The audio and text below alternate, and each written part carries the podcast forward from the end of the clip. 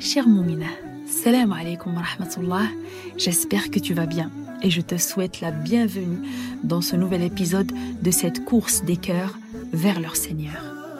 Sur notre chaîne Coran des élites, nous allons vivre des moments extraordinaires avec notre ami le Coran, la Sunna et l'héritage scientifique de nos ancêtres savants. Sache, cher Moumina, que le mois de Rajab fait partie des mois sacrés au sujet desquels Allah a dit le nombre de mois auprès d'Allah est de douze mois dans la prescription d'Allah, le jour où il créa les cieux et la terre. Quatre d'entre eux sont sacrés. Telle est la religion droite. Durant ces mois, ne faites pas de tort à vous-même. Surat 9, verset 36. Abi Bakr rapporte que le prophète sallallahu alayhi wa a dit Le temps est revenu à l'état où il était lorsqu'Allah créa les cieux et la terre. L'année compte douze mois dont quatre sont sacrés et trois consécutifs, Dhul Qi'dah, Dhul Hijjah et Muharram, ainsi que Rajab, le mois de Mudar, une des anciennes tribus arabes qui respectait ce mois, qui se trouve entre Jumada et Sha'ban hadith rapporté par l'imam al-Bukhari. Donc Moudar, c'était une tribu qui respectait énormément Rajab et on appelait ce mois le mois Rajab, le mois de Moudar, en faisant référence à cette tribu qui respectait ce mois. Et le mois de Rajab se trouve entre le mois de Jumada et le mois de Sha'ban. Mais avant de parler de l'importance de ce mois de Rajab, on va d'abord définir qu'est-ce qu'un mois sacré. Avant l'islam, Cher Moumina, les Arabes, dans leur intérêt commun, avaient proclamé quatre mois comme étant sacrés, reçus de l'héritage d'Abraham. Pendant ces mois, la guerre était bannie et la paix devait régner, au point que celui qui croiserait la route du meurtrier de son père ne devait pas s'en prendre à lui. À l'avènement de l'islam, ces quatre mois ont été confortés dans leur caractère particulier. Désormais, les musulmans, même si durant toute l'année, ils se devaient déjà de se préserver de tout mal, avaient l'obligation d'observer une conduite irréprochable lors des mois sacrés. Car comme l'a dit le prophète sallallahu alayhi wa sallam, durant ces mois sacrés, le paradis est plus proche de vous, mais l'enfer aussi. Il a dit aussi, sallallahu alayhi wa sallam, la récompense des bonnes actions y est multipliée et la valeur des péchés aggravée. Abu Daoud, en ce qui concerne le mois de Rajab, dont nous vivons les derniers jours, le prophète sallallahu alayhi wa sallam rappela ceci. Ô Seigneur, bénis nous dans le mois de Rajab de Sha'ban et fais-nous atteindre Ramadan, fallahumma ballighna Ramadan. Ce hadith, cher Moumina, illustre la valeur préférentielle de ce mois aux yeux de notre Seigneur. Il est donc de notre devoir d'exceller dans notre comportement durant ce mois, en multipliant les bonnes œuvres et en nous préservant de toute forme de péché, puisque, comme nous l'avons souligné précédemment, en période de mois sacrés, les bonnes actions, autant que les mauvaises comptent double. Le caractère sacré des mois sacrés demeurera toutefois dans l'accroissement des récompenses.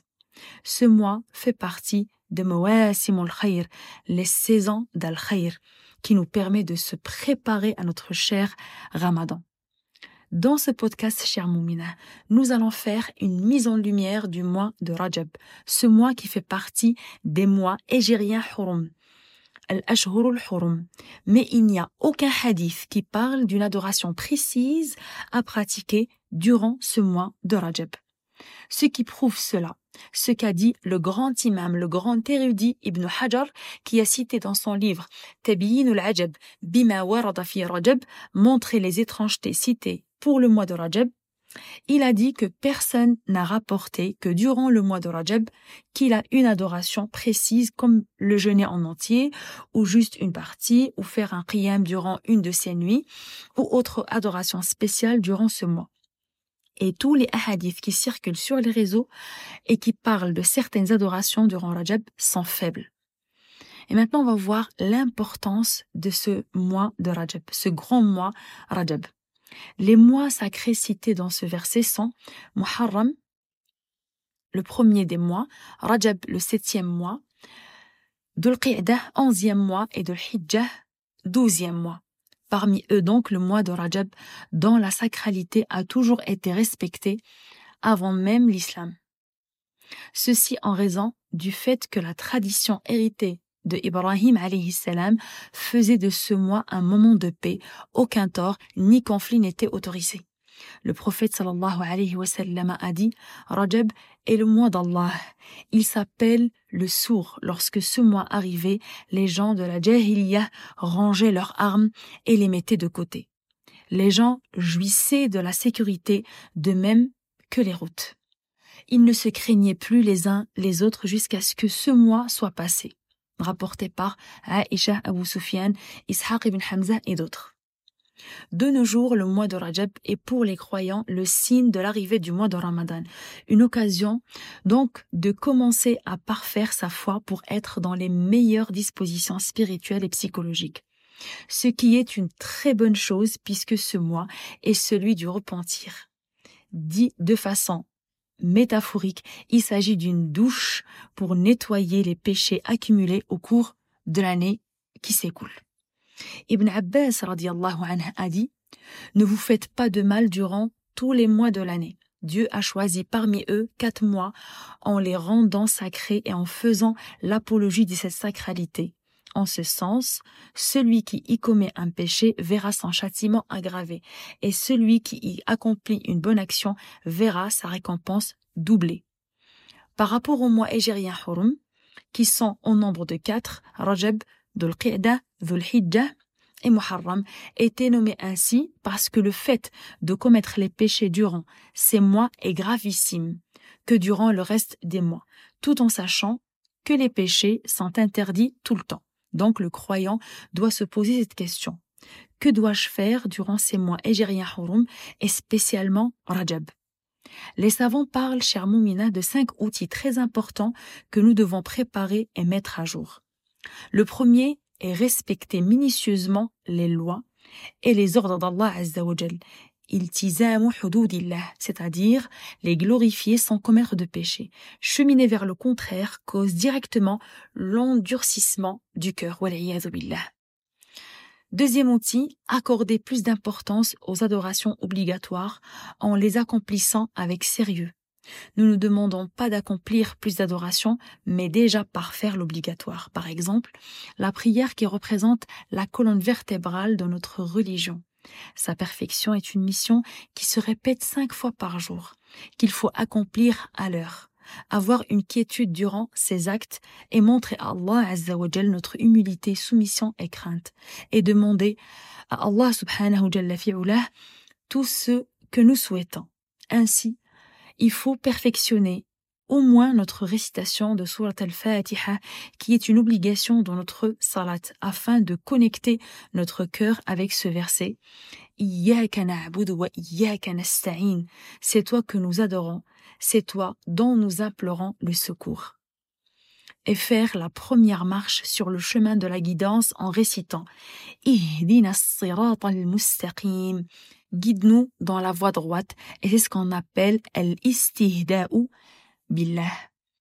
Troisième outil, perfectionner aussi ce qui est surérogatoire, qui embellit l'obligatoire et qui répare ses manquements, et jamais minimiser ses bienfaits et les mépriser.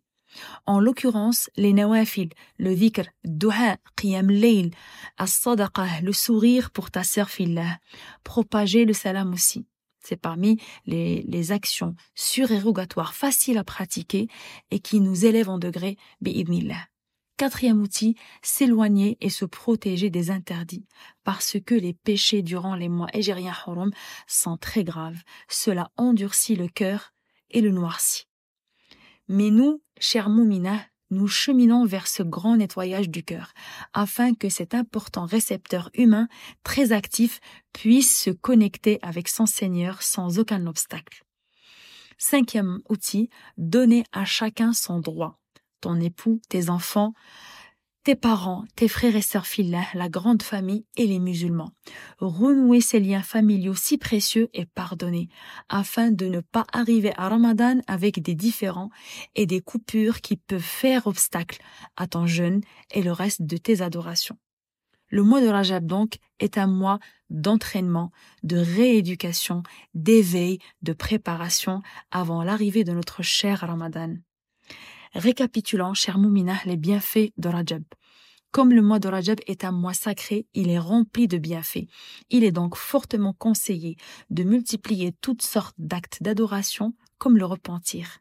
Selon l'imam Ja'far as-Sadiq, le prophète sallallahu alayhi wa sallam a dit Rajab est le mois de l'imploration du pardon d'Allah pour ma communauté. Multipliez-y donc le repentir car Allah est celui qui pardonne et il est très miséricordieux.